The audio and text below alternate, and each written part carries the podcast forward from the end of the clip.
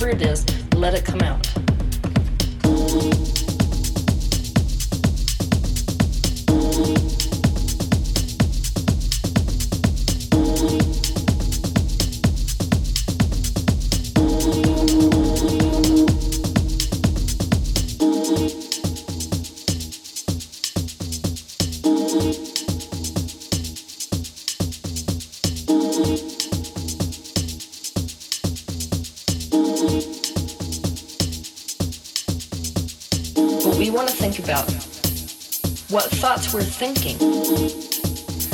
If you want to increase your vibration, choose thoughts which cause you to feel emotionally good. To raise your frequency. Nothing is more important than the thoughts you are thinking and whatever you're paying attention to. You cannot focus on the things that cause you to feel bad. You must focus on things that cause you to feel good. Don't judge what you observe or feel. This is stepping outside the ego mind. Allow your ego to express whatever it needs. Whatever it is, let it come out. Raise your frequency.